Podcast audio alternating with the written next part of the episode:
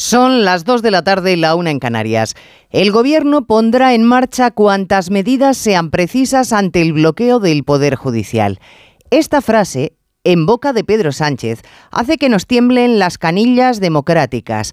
Temor al pensar qué se le habrá ocurrido esta vez para frenar al Constitucional que ha osado llevarle la contraria, que se ha atrevido a decirle al Gobierno que no puede utilizar el Congreso para aprobar leyes de cualquier manera, que puede legislar lo que quiera, pero no como quiera.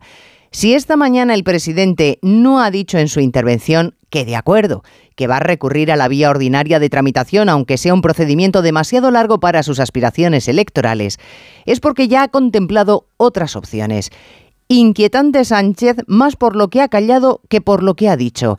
Desconocemos lo que le habrá propuesto su creciente número de asesores, pero los que le inspiran, Podemos, están decididos a incendiar la calle.